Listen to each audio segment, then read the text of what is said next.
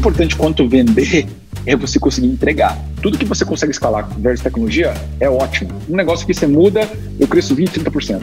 E aí você tem que entender na tua operação, no teu back-office, tudo que não é você vira um e você consegue crescer 10%. Por exemplo, na parte de operação logística, se você crescer de 50% de um mês para o outro, você não consegue, do dia para a noite, aumentar 50% da capacidade de, de logística com contratos. Né? Então, assim, naquele momento ali, que foi a primeira, o primeiro grande aprendizado que a gente quase quebrou, foi justamente a gente não estava pronto e preparado com uma operação de back-office que conseguia aguentar a escala da empresa.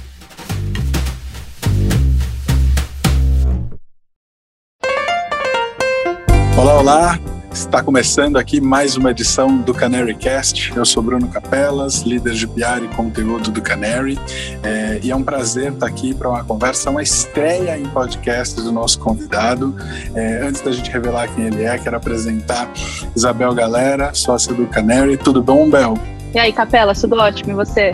Tudo certo, tudo certo. Estou bem animado com o convidado de hoje. Quem é que está aqui com a gente para a gente bater um papo? Estamos com um unicórnio, né? Robson Privado, um dos co-founders do Madeira Madeira aqui para conversar. Ele é formado em administração de empresas e educação física.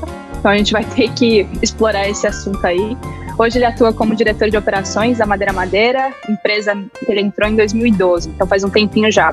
E em janeiro de 2021, nesse ano, a Madeira Madeira levantou uma rodada de 190 milhões de dólares e se tornou mais uma startup brasileira avaliada em mais de um bilhão de dólares. Então, pô, tem bastante coisa para gente explorar aqui hoje. Robson, seja bem-vindo ao Canary Cast.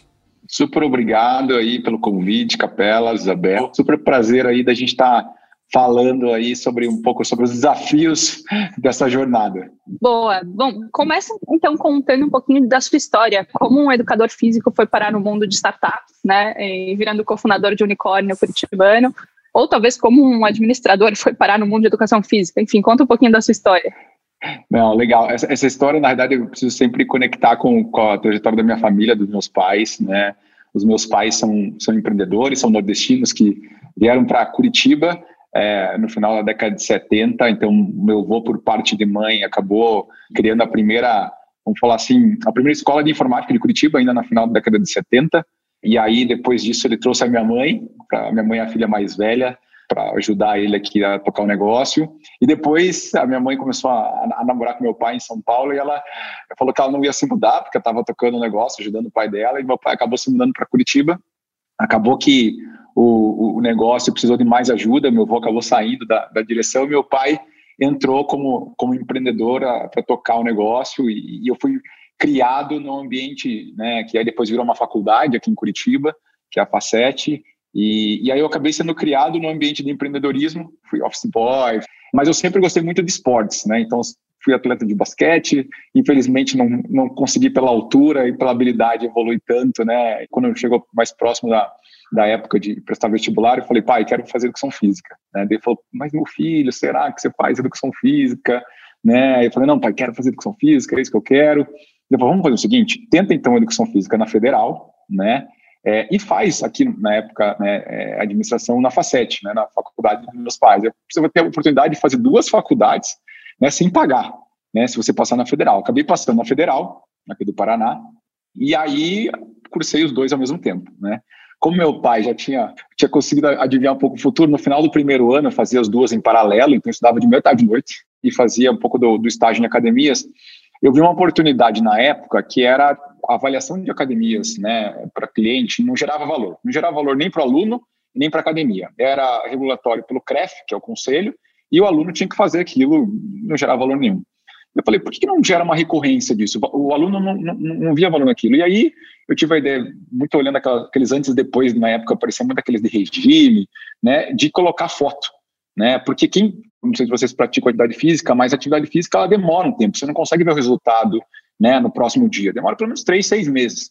Então, eu tirava foto antes, depois de três, seis meses, e o aluno criava uma recorrência e para a academia acabava um, era um serviço que para ela só gerava demanda, e eu terceirizei completamente isso. Ia com o professor lá, e aí foi a minha primeira empresa que eu criei, então, no final do, do meu primeiro ano de faculdade, eu acabei criando, então, eu, eu comecei a, a, minha história empreendendo, fui virar, é, ser CLT, né, é, trabalhador só, somente depois, e aí a gente acabou criando um, um, modelo, uma empresa pequena, né? Eu e mais três sócios. Na época, eu trouxe todos os meus sócios da educação física, né? Depois eu vi que a gente devia ter pensado um pouco melhor. Meu pai falou assim: escolha bem seus sócios. Meus sócios eram todos meus amigos. E a gente acabou né, tendo algumas divergências. E no final, acabou que a gente fechou a, a empresa depois de cinco anos, né? A gente vendeu a carteira de clientes, tipo, depois a gente também prestou serviço de ginástica laboral.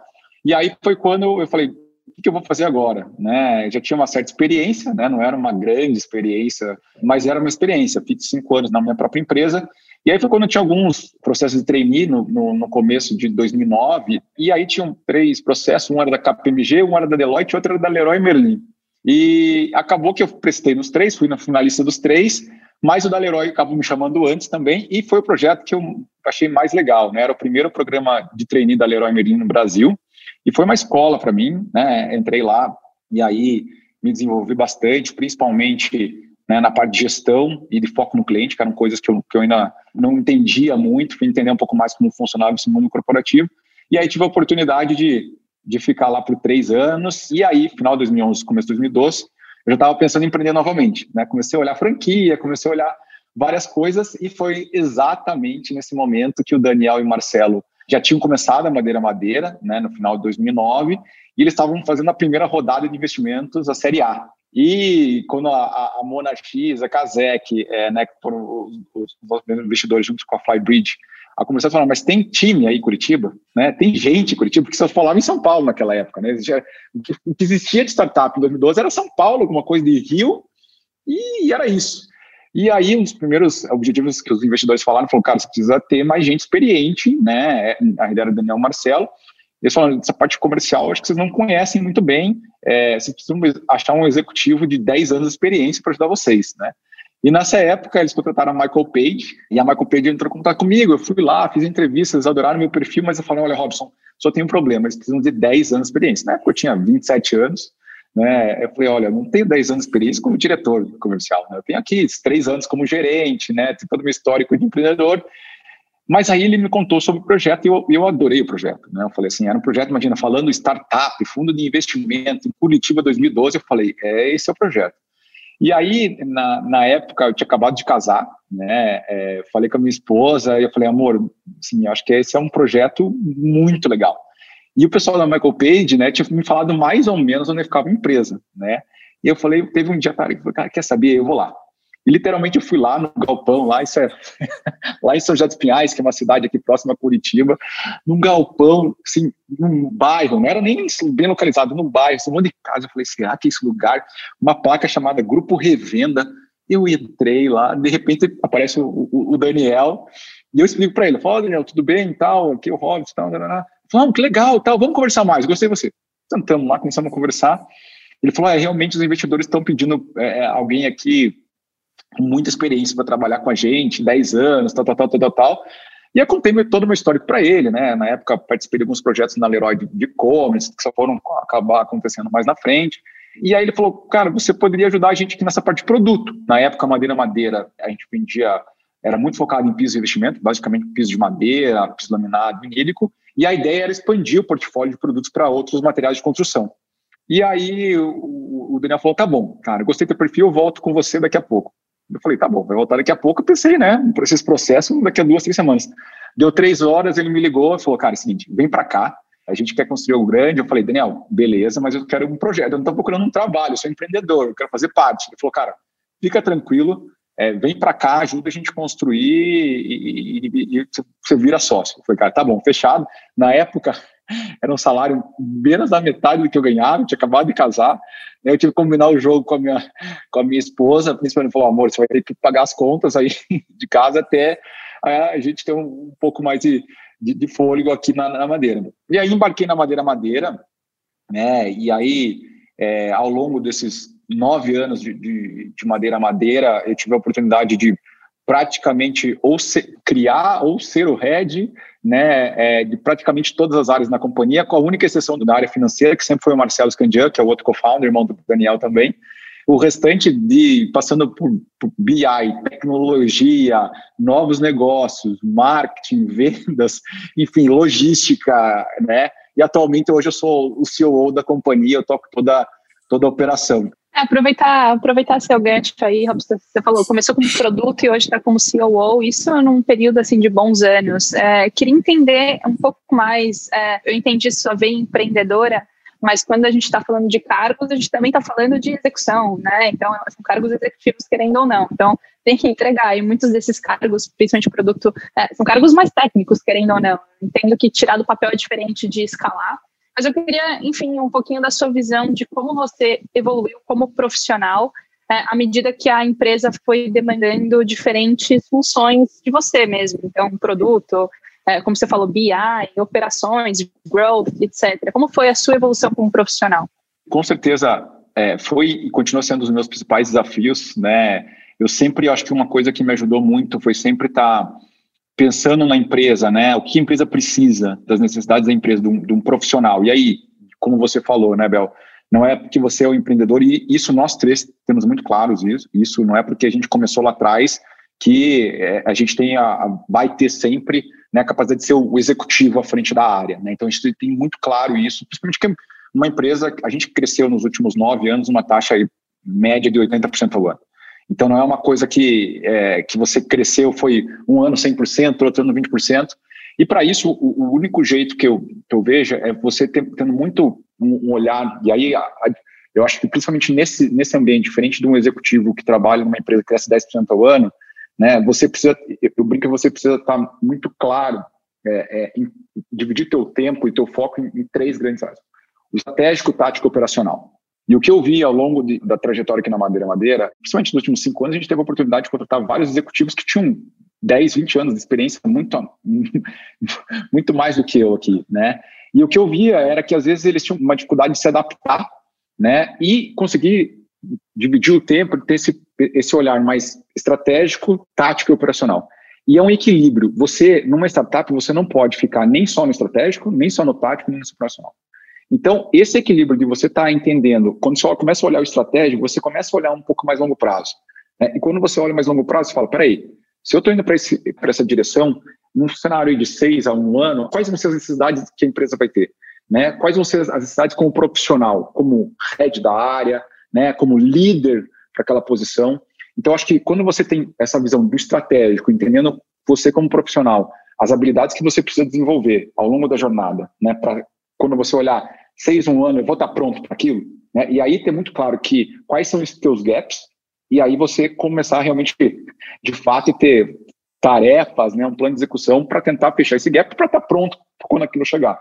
Né? E, e para isso, eu acho que uma coisa que eu sempre fiz muito foi fazer mentoria e ter pessoas me ajudando. Quando você entende esses seus gaps e busca pessoas, né, seja como mentores, né, pessoas que podem te ajudar, para você conseguir fechar esses gaps, né, para estar tá mais próximo. E aí os dois próximos níveis, que é a parte tática, né, e aí é de fato, acho que o grande ponto é você ter um time, né, formar time. Então, uma coisa que eu sempre tive muito claro e faz parte da nossa cultura aqui também, que é sempre ter gente melhor do que a gente. Então, assim, de fato, isso Hoje, eu, eu falo que meu time, hoje, que reporta para mim, só tem o VPs reportando para mim. Eu tenho um ex-CFO da Bill.com, que é uma empresa de bilhão nos Estados Unidos, de bilhão de dólares, né? Eu tenho o, o ex-head de, de, de procurement, né, diretor da, da IKEA, né? Assim, então, meu time é muito melhor do que eu nessas atividades. Então, para essa parte tática, você precisa ter um time muito bom, que esteja alinhado com o propósito, que tenha muito clara a questão da execução, e o final, que é no último level, que é a parte operacional. E aí não tem jeito. Se você tiver estratégia, está tentando olhar que você é um bom, melhor líder, né, garantir que você está acompanhando na, a mesma liderança que é melhor que você, só que você não acompanhar o detalhe, o teu time não vai acompanhar o detalhe. Então você precisa, eu, hoje mesmo, eu, eu sou CEO, mas eu fico, eu tenho todo dia uma reunião de operação às duas horas da tarde para olhar como é que está as entregas, a logística, o detalhe, mas por que, que esse fornecedor está atrasando? Então, esse, esse é, é, olhar do detalhe faz com que todo mundo tenha o olhar do detalhe e da execução. Né? E muita questão de você estar tá acompanhando isso todo dia. Então, eu acho que o grande, é, é, quando eu olho para trás, né, o sucesso que eu tive conseguindo virar, ser um executivo empreendedor, né, e acompanhando a escala da companhia e vendo o que outros profissionais acabaram não conseguindo é, crescer, principalmente na madeira madeira, é, é, isso. Acho que essa divisão entre esses tempos, né, do que, que é o estratégico, o tático, o operacional, né, e principalmente como é que você traz esses pontos e tem na tua rotina, né, garantindo que você consegue executar esse plano. Porque o plano sempre, o Excel, a, o PowerPoint, quando você faz numa nova rodada, cara, mas a execução é diferente. Então, acho que isso é uma cultura nossa que a gente veio desenvolvendo e a gente também foi construindo essa credibilidade ao longo dos anos, até com os nossos investidores. Então, hoje, quando a gente fala no mercado, né, a gente vai fazer uma rodada, os investidores já sabem, porque toda vez que a gente levou um plano, a gente executou acima daquele plano. Então, eles sabem que a gente tem uma, realmente uma, uma questão muito de execução. Né? Então, realmente é uma parte da cultura da Madeira Madeira que eu acho que eu, eu também consegui fazer bem ao longo dos anos aqui na Madeira Madeira, que é ter a visão estratégica, mas garantir que executa e entregar mais do que você promete. Show de bola, show de bola. Under promise e over deliver. Muito bom. Always, é, always. Robson, tem uma coisa que eu fiquei curioso, que você comentou que você é de uma família empreendedora e você, na Madeira Madeira, está junto de uma família de dois irmãos decidirem empreender. Isso, claro, deve transparecer na cultura da empresa. Como é que você, não sendo da família, é, lida com isso no dia a dia? Como é que é essa gestão? Porque a gente sabe que tem muita empresa que também renasce marido, mulher, irmãos, primos. Acho que eu queria um pouco do teu aprendizado. Ótima pergunta. Eu até falo para o Daniel, para o Marcelo, depois de nove anos trabalhando junto, nessa intensidade, eu falo, sou praticamente da família, a gente não tem como você separar. Só que uma coisa que eu acho que é importante, mesmo o Daniel e o Marcelo, que são irmãos ainda, né? A gente sempre deixou muito claro isso e separou né, o que, que é madeira-madeira e o que, que é a gente, né? E aí, o pessoal às vezes acha que é impossível, mas a gente conseguiu criar, eu acho que aqui uma, um, um jeito de trabalho que a gente deixa isso muito claro. Para nós três é muito claro é, que é a empresa está sempre acima do indivíduo, mesmo que os indivíduos sejam os fundadores. Se em algum momento talvez o Robson não seja o, o melhor CEO para a companhia, né? E eu toquei com isso. O Daniel mesmo já falou, talvez eu não sei se em algum momento eu vou ser o melhor CEO para a companhia. O Marcelo, talvez eu não sei se eu vou ser o melhor CFO, inclusive o Marcelo está fazendo uma transição agora para a parte de cliente, porque ele achou que era o momento dele ajudar mais nessa área. Então a gente tem muito claro que sempre a empresa está acima. Dito isso, o que, que a gente tem? A gente tem, nós três temos perfis completamente é, é, complementares. Então, assim, o Daniel sempre está com a cabeça mais, mais da, da, da visão, está olhando lá na frente, né? Eu faço muito essa questão da execução, da operação, de pegar o, o que, que a gente está olhando na frente e garantir que a execução. Então, muito essa o detalhe, o dia a dia, o, o batidão. Eu também olhando muito a questão dos novos negócios. Então, assim, loja física, marketplace, é, outros projetos. E o Marcelo acabou sempre sendo o back-office. Então fica eu e o Daniel meio criando as coisas e o Marcelo. Porque numa empresa que você cresce muito rápido, né? Você precisa ter os novos projetos, mas você precisa ir ajustando isso. E o Marcelo trabalhando muito nessa parte que a gente chama do back-office. Então a gente sempre teve muito claro os nossos papéis, né? E com muita autonomia, mas com muito claro também a responsabilidade.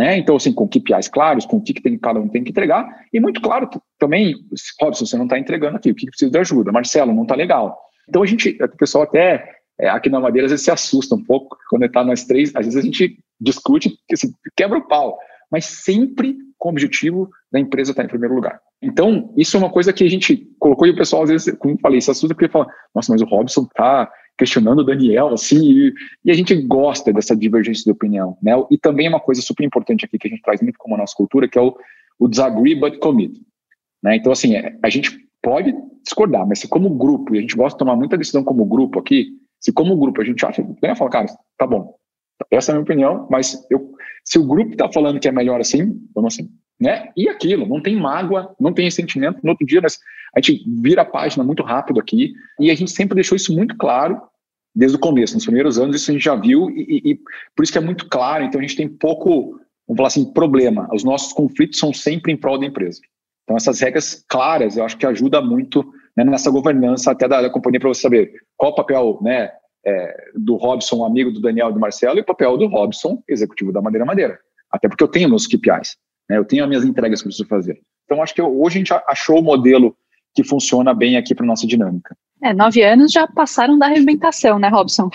Não, e, eu acho que uma coisa importante, a nossa história, na realidade, começou com o Daniel Marcelo montando uma empresa de um processo que foi super traumático para eles, que foi a, a, quebra da empresa do pai deles. E aí foi uma empresa que a gente por muito tempo sobreviveu, né? Não tinha aquela questão de saber todas essas. Hoje em dia é totalmente diferente. Se fosse a gente fosse criar uma empresa do zero, a gente já sabe os caminhos, né? Então a gente brinca até que a gente é mais aquele empreendedor mais raiz, Curitiba, não sabia, não entendia nada de questão de fundo, de série A, de série B, o que, que é, não sabia nada disso, né? E também a gente, mesmo depois das rodadas, a gente quase quebrou. A gente quase quebrou mesmo. Não foi uma coisa, foi a gente tinha um mês nem isso de caixa. E isso, acho que quando a gente lembra desses momentos, né? A gente também teve outro momento que a gente quase quebrou, que não foi tão crítico, mas esse momento de 2015 realmente foi uma, uma coisa que ficou super marcada para a gente, que é, foi justamente ali que a gente viu que era a nossa força, né? Então, é, essa questão de você também ter passar por muita dificuldade juntos, eu acho que também cria um bom, né, uma, um laço grande, né? Porque a gente sabe já, por mais que hoje a gente tenha sucesso, a gente continua com aquele mindset. Todo mundo fala, não, numa crise é bom porque você aprende. Então, por que você tem que esperar uma crise, né? Se você tem esse, esse, esse, esse negócio no teu, na tua cabeça, teu mindset, ter sempre aquela crise de falar, preciso ser melhor, o que está acontecendo, né? É, isso você consegue pensar fora da caixa, muitas vezes. E como a gente teve muitas crises, eu acho que esse foi um, é um modus que a gente tem, né? Mesmo hoje, uma empresa muito mais sustentável, né? A gente não tem mais as dificuldades que a gente tinha lá atrás de caixa, a gente continua com isso. Então, acho que também ter passado junto ao longo desses anos, né? Por momentos ótimos e momentos muito difíceis, faz com que também você crie. E uma coisa que a gente gosta muito é são os valores aqui, né? Valores da nossa cultura. Isso nunca mudou. E a gente construiu uma empresa muito baseada nisso, nos nossos princípios, nos nossos valores, no que a gente acredita e que é o que a gente acredita para madeira madeira, não tem certo e errado. Então, acho que é, esse é um pouco do, do, do contexto aí de como é que a gente foi criando essa relação. Não, mas super legal. Você tocou em vários pontos que acho que dá para trazer alguns aprendizados práticos, Robson, se você topasse. Claro. Cara, assim, quais foram as principais alavancas para vocês entrarem nas crises que entraram? Foi modelo de negócio? Foi mercado? Foi alguma coisa que vocês não controlavam? Foi alguma coisa da operação? O que, que vocês fariam diferente? E depois, quais foram as principais alavancas que vocês retomaram o crescimento, a sustentabilidade do negócio que levou vocês a serem o, unicórnio que são hoje. Se puder contar tipo, de forma prática, até para quem está ouvindo conseguir claro. aprender, seria ótimo. É, eu acho assim, o nosso primeiro grande problema que a gente teve foi a operação. E quando você vai para a plataforma, eu sei que muitas vezes a gente, quando a gente está criando, principalmente quando você está nesse ambiente de growth, de startups, você tem que vender sempre aquele sonho grande de crescimento, né? E, e, acaba que muitas vezes a gente está falando, não, eu estou olhando, eu olho o que, que eu estou fazendo para o cliente, a minha proposta de valor, os meus canais de marketing, o que eu vou escalar. Eu consigo ver muito claro isso, que todo mundo está sempre preocupado com a escala, que eu acho que é importante nesse momento. Mas o que a gente aprendeu foi, principalmente no nosso segmento, que é um segmento de plataforma de e-commerce, que tão importante quanto vender é você conseguir entregar. E uma coisa que a gente viu no começo, que no nosso caso, vender era difícil, não vou falar que era fácil, mas assim, era muito mais fácil do que você conseguir operar e escalar. Tudo que você consegue escalar versus tecnologia é ótimo. Um negócio que você muda, eu cresço 20%, 30%. E aí você tem que entender, no tua operação, no teu back-office, tudo que não é você vira um e você consegue crescer 10%. Por exemplo, na parte de operação logística, se você crescer de 50% do mês para o outro, você não consegue, do dia para a noite, aumentar 50% da capacidade de, de logística com contratos. Né? Então, assim, naquele momento ali, que foi a primeira, o primeiro grande aprendizado que a gente quase quebrou, foi justamente a gente não estava pronto e preparado com uma operação de back-office que conseguia aguentar a escala da empresa. E aí, a gente, depois, quando a gente percebeu isso, né, a gente começou a investir muito nessa parte de operação. E a gente voltou muito para essa parte de back-office, a gente já fazia um grande investimento, mas aí a gente viu que o grande gargalo para a gente continuar crescendo era investir mais em operação. Então, mais em logística, mais em atendimento, mais em tudo que era back-office, em ERP. E eram coisas que a gente, na época, a gente achava que no começo que eram menos importantes. Então, acho que uma coisa importante é você entender o que, que você consegue escalar rápido, né, que é tecnologia, que é alguma coisa, um canal de aquisição, e quais são na tua operação o que você não consegue escalar rápido. E aí você, tá, você precisa estar tá entendendo como é que vai ser a tua linha de crescimento quando você olha para os próximos seis meses, um ano, e o que, que você consegue fazer nessa parte de operação que às vezes não é na mesma escala. Não é que você consegue duplicar ou triplicar do mês para o outro. E hoje, o que, que a gente faz, por exemplo, quando a gente vai para isso, nosso plano de logística, nosso plano de, de operação, a gente está olhando sempre, a gente está um ano sempre para frente do que eu estou olhando em termos da minha capacidade de venda. Então, por quê? Porque se algum momento tiver, por exemplo, na pandemia, e eu acho que isso trouxe para a gente, a gente foi uma das empresas que mais cresceu na pandemia, mais ganhamos market share. Por quê? Porque a gente estava à frente do que todos os outros nossos concorrentes. Né? Teve muito concorrente que não conseguiu crescer, porque ele não tinha operação. Então, acho que esse, Bel, é um ponto super importante que a gente aprendeu aqui, é essa questão de, de você entender a parte da, do que você consegue escalar, principalmente na parte de canal de aquisições, e entender se você vai estar preparado na parte de operação. E aqui também vai uma dica aí. Para continuar sempre crescendo, né, tem duas coisas que a gente viu que sempre foram dois gatilhos né, na nossa história que foram, que foram o que a gente fala do Zipfrog, né, que foi quando a gente conseguiu crescer muito mais. Uma foi sempre olhando a parte de mix de produto, né, então assim, como é que a gente trazia mais é, assortment, mais, mais, mais produto para a plataforma, novas categorias, mais profundidade em termos de categorias também, então assim, não somente a, a largura, né, então novas categorias, mas também a profundidade, as subcategorias e os canais. Então, assim, aumentar sempre canais. Então, toda vez que a gente aumentava o número de produtos na plataforma, o número de categorias, e aumentava o canal, se você pegar nosso histórico, o timeline tem sempre ou um aumento de número de produtos ou um aumento de canal. Lá atrás, a gente só vendia no nosso canal online, era meu próprio website. Em 2015, a gente plugou nos marketplaces. Em 2017, a gente virou um marketplace. Então, eu aumentei mais a sorte. Né? Então, aumentei canais, depois aumentei o meu sorte sendo um marketplace. Né? Ano passado, a gente agora virou loja física. Então, assim, além de olhar o online, eu estou olhando offline. Então, isso tudo vai, você vai criando, você vai aumentando o teu addressable market, né? o, o tamanho do teu mercado. Você está olhando novos canais e aumentando o mix de produto, porque daí o mix de produto você consegue vender mais para o mesmo cliente, né? E às vezes novos canais conseguem vender para outros clientes. Então, é, isso também foi uma coisa que no nosso histórico aqui a gente viu que é, são, são coisas de sucesso que a gente é, acredita também na estratégia.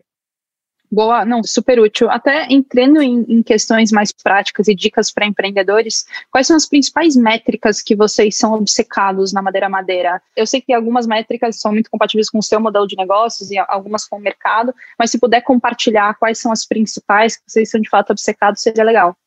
Legal. Acho que um ponto super importante é a questão de, do funil, né, como um todo. Então, assim, você está olhando sempre a questão da tua aquisição, então, do tráfego que você gera, né? Então, é aí nos múltiplos canais, então, se você está conseguindo trazer mais gente né, para as plataformas, seja ela offline, online, né? A questão da conversão, então, assim, não adianta você trazer muita gente se for desqualificado e você tiver uma conversão muito baixa, porque aí você tem um, um impacto muito grande no teu CAC, no teu investimento de marketing. Então, assim, a gente olha muito essa questão do, do volume, a parte de, de conversão, né? Então, entender exatamente como você está convertendo e por cada canal, porque aí você também tem que entender como é que isso, qual que é a tua conversão quando você traz de um Facebook, de um Google, de uma loja física. Então você precisa criar um funilzinho para cada etapa dessa, né?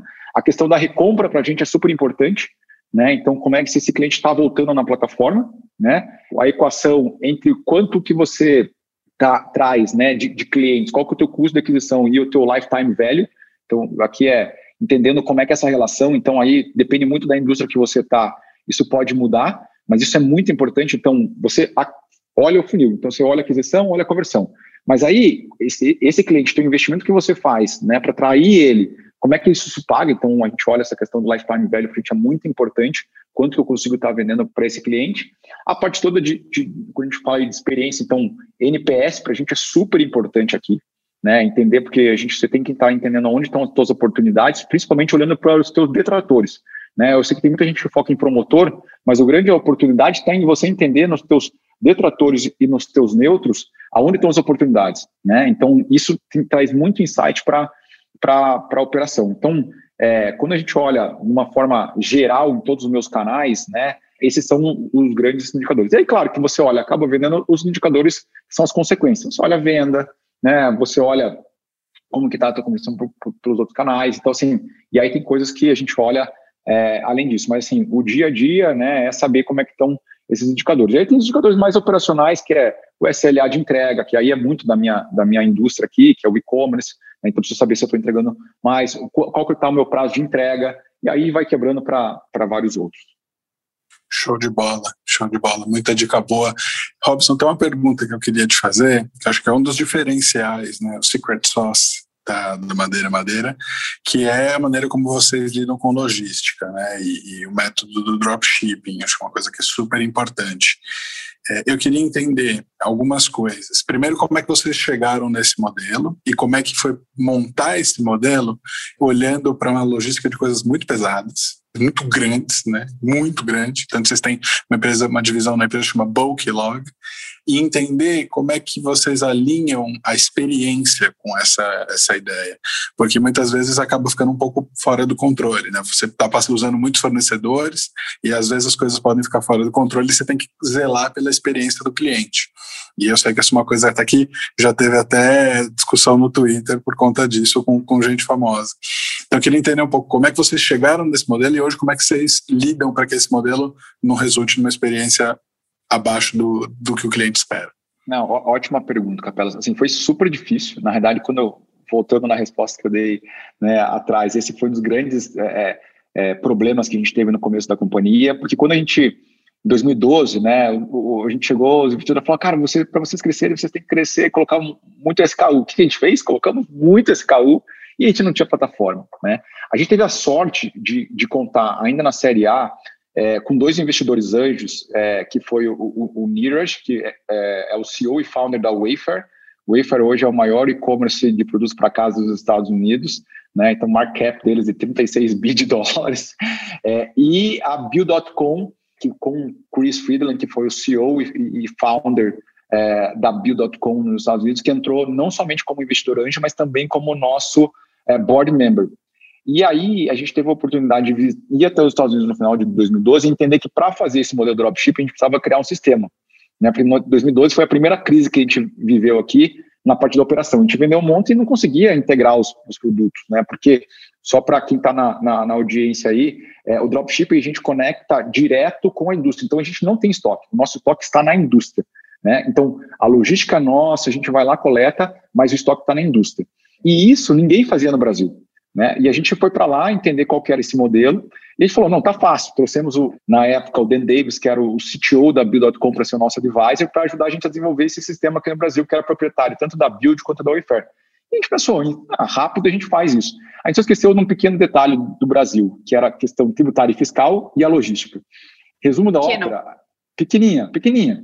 E a gente demorou dois anos para conseguir colocar de pé o primeiro modelo escalável do dropshipping. E, de fato, hoje, né, até onde a gente sabe, a gente é a única empresa que conseguiu fazer esse modelo de forma escalável. E a gente só conseguiu fazer porque a gente não tinha opção. Então, assim, ou a gente fazia, ou a gente fazia, a gente não tinha dinheiro para comprar estoque. Então, foi, foi sobrevivência, né, e muitas horas, mandamos o programador para o hospital, é, de tanto que a gente trabalhava em cima desse sistema.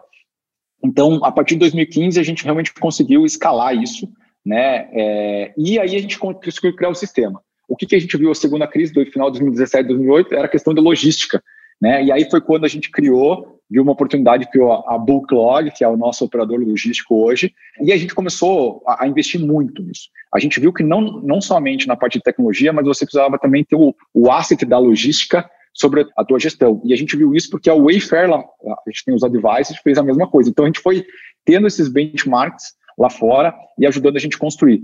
E a última coisa que a gente fez, principalmente com relação ao prazo de entrega, né, a gente acabou de, no ano passado, é, a gente foi para um modelo de fulfillment, né, então a gente tem agora o estoque mais próximo. Então, por exemplo, em São Paulo, capital, desde o final de fevereiro, a gente está entregando é, next day delivery, produto pesado, guarda-roupa. Não é, estou falando de um, né, de um celular, de um, de um iPod, estou falando de um guarda-roupa de 100 quilos, oito volumes, entregando next day em São Paulo, capital. Né? Então a gente está conseguindo reduzir muito o prazo, a gente é o primeiro player no mercado fazendo isso para produtos grandes, 100% especializado. Então a gente está investindo muito, a gente sabe que ainda estamos longe da perfeição no modelo, né? mas acho que a gente está conseguindo evoluir rápido. E o grande ponto é, a gente está conseguindo ter o melhor preço, porque a gente é reconhecido pelo menor preço, com o maior assortment, né? o maior é, é, mix de produto, e agora com o menor prazo de entrega. Né? Então, e, e, a gente vai, essa, essa estratégia de fulfillment, a nossa ideia é investir cada vez mais aí nos próximos meses e anos. Show de bola, show de bola, muito bom. É, Robson, tem uma outra coisa que eu queria saber, aí, mudando um pouco de assunto. Vocês acabaram de levantar uma rodada e, e acho que vocês estão seguindo muito no que a gente chama de VC Track, e que uma hora isso acaba desembocando num, num IPO para a maioria das empresas. E acho que é um pouco do que vocês. Já, já deve ser um tema que deve estar na cabeça de vocês, ainda que sem um prazo muito definido. E é um momento que tem muita coisa de governança, muita, muito aspecto de mudanças dentro da empresa, e que muitas coisas que vocês fizeram lá atrás determina o momento de agora. Olhando para o que vocês estão vivendo hoje, pensando um pouco nesse assunto, o que, que você diria para o Robson lá de trás, 13, 14, 15? Assim, faz isso aqui diferente, que hoje está dando problema, hoje está sendo um, obstáculo, logo você está tendo mais trabalho para mudar. Tem alguma, alguma dica, algum aprendizado nesse lado mais de governança? É, olhando para isso, estou pensando aqui, nesse lado de governança, eu acho que se você tem essa visão, esse sonho grande de um dia né, se tornar uma empresa pública, de fazer uma empresa é, 30, 40, 50, 100, 100 anos, é, eu acho que quanto antes você começar a criar, e aí aqui não é burocratizar, tá, gente? É você fazer isso de uma forma inteligente. Como é que você consegue começar a colocar essa governança dentro da companhia?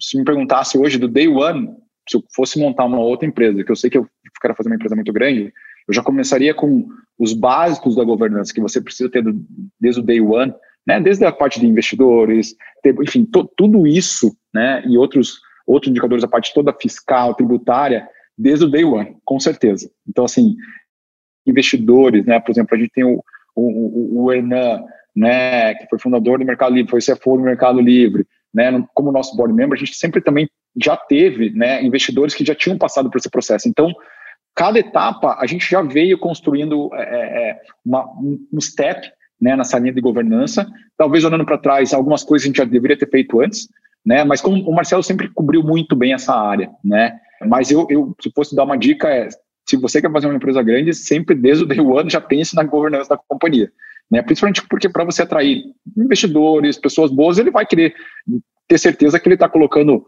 né, o capital, o nome, o tempo dele em empresas que têm uma governança. Né? Então, acho que se você quer trazer gente boa, essa é uma das coisas que eu hoje, quando eu olho para fazer meus investimentos anjos, eu quero sempre saber, cara, como é que está a governança, como é que está isso, como é que está aquilo. Então, eu, olhando para isso, desde o primeiro dia eu, eu, faria. Mas eu não tenho nenhuma dica, assim, olhando para trás. Ah, uma coisa que eu é uma dica mais básica, talvez, que a gente criou foi, a empresa já era pequena naquela época, foi a questão dos comitês.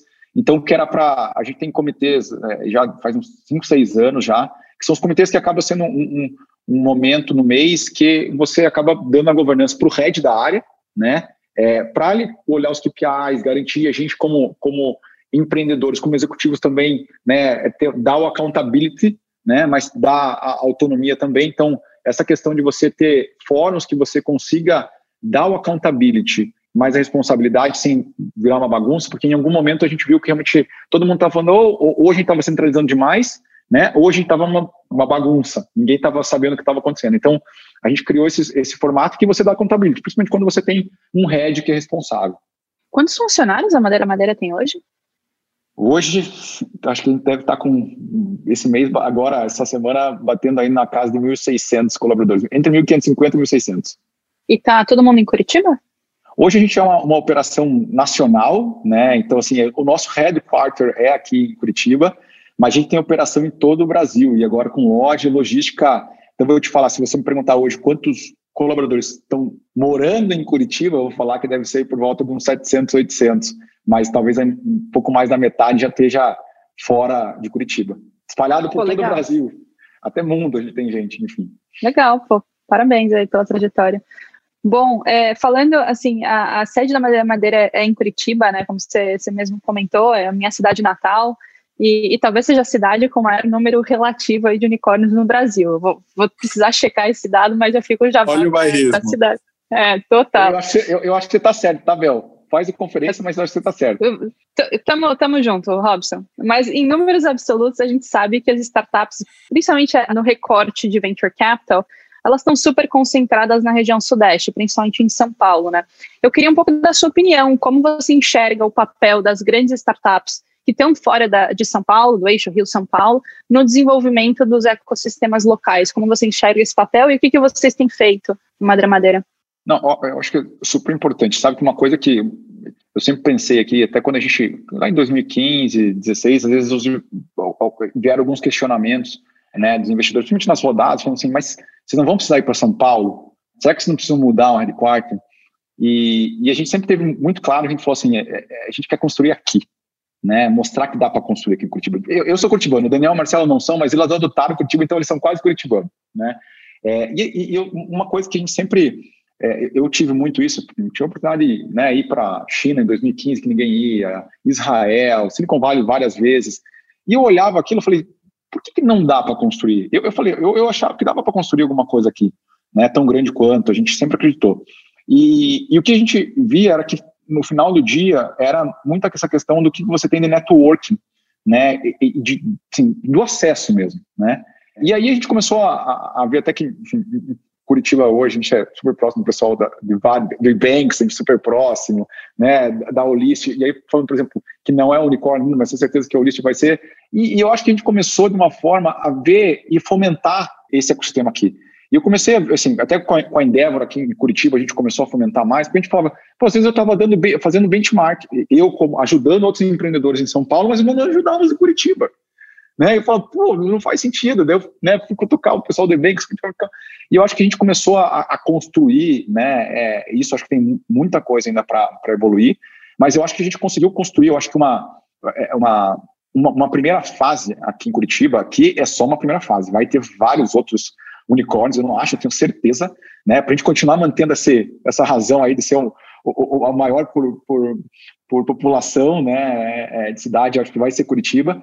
Então, assim, eu acredito que tem um papel fundamental, né? E, eu acho que outros empreendedores, né, eles se espelham muito na gente, né? Se espelham no Ebank, se espelham na gente, se espelham em outros, né? Na Ulisses, na, na, na Pipefy, é, e, e, eles vão, cara, dá para fazer, dá para fazer em Curitiba, e Curitiba tem muita gente talentosa, né? E Curitiba, para quem não conhece, eu vou vender aqui a minha cidade, é uma das melhores cidades, tem vários rankings, mas assim, para você ter uma qualidade de vida, né? Tem ótimas universidades, né? É, as pessoas gostam de trabalhar muito. A única coisa ruim é que não tem praia. Eu sou surfista, então para mim isso é um problema. Mas dá um jeito. Tem aqui a, a, a 100 quilômetros sem praia, mas assim, o resto acho que Curitiba de fato é, a gente colocou no mapa aí dois unicórnios e, e, e vai ficar no mapa. Então acho que é só o começo. Se preparem aí.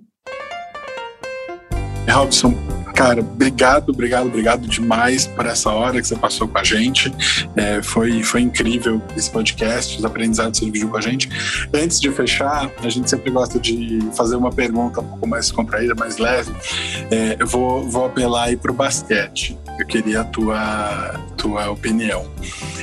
Eu quero saber quem você chamaria para te ajudar num X2 numa, na quadra, quem jogaria do teu lado e quem você chamaria para tua operação? Quem você queria ter como executivo do teu lado? Para jogar comigo, eu chamaria com certeza Michael Jordan, não tem como, sou, cresci assistindo ele. Como executivo, olha, eu estou em dúvida em dois. Eu vou falar o nome dos dois, mas já sei o que eu vou falar. Eu estou em dúvida entre o Scott Pippen e o Cole Bryant. Mas eu acho que eu traria o Cole Bryant. Assim, eu acho que o Cole Bryant é um, é um cara que quando eu, quando eu vejo né, essa questão da resiliência, dele estar tá lá sempre tentando ao máximo, mesmo quando ele chegou no, no máximo dele, é, enfim, infelizmente né, é, morreu né, precocemente, mas eu traria ele. Kobe Bryant. Bom. Muito bom. É, eu, pensando bem, cara, eu acho que eu traria o Pippen. O Pippen é um cara que, assim, team player, né? O é, jogador então, do time. É, eu, eu, eu, fiquei na dúvida. Assim, eu vou, vamos falar, traga os dois, vai, traga os dois. Vamos fazer. Traz os dois. Vamos trazer, os dois, traz os dois. Agora que é unicórnio, tem dinheiro. É, dá, pra, dá pra trazer os dois. Traz os dois. Dá até pra trazer o Dennis Broadman também, mesmo com as bagunças dele. Show de bola. Robson, brigadão. É, acho que com essa sexta a gente fecha esse programa. Pô, foi muito, muito legal. Obrigado mesmo. Foi super legal, Robson. Obrigada aí por ter topado. Valeu pelo Jabá Curitibano. Com, com certeza, super obrigado aí, Capelas, Bel, pelo convite. Podem contar sempre comigo, adoro poder participar. Obrigado por ter escutado mais essa edição do Canary Cast. Queria deixar também o convite para você seguir a gente na sua plataforma de podcast favorita. Um abraço e até a próxima!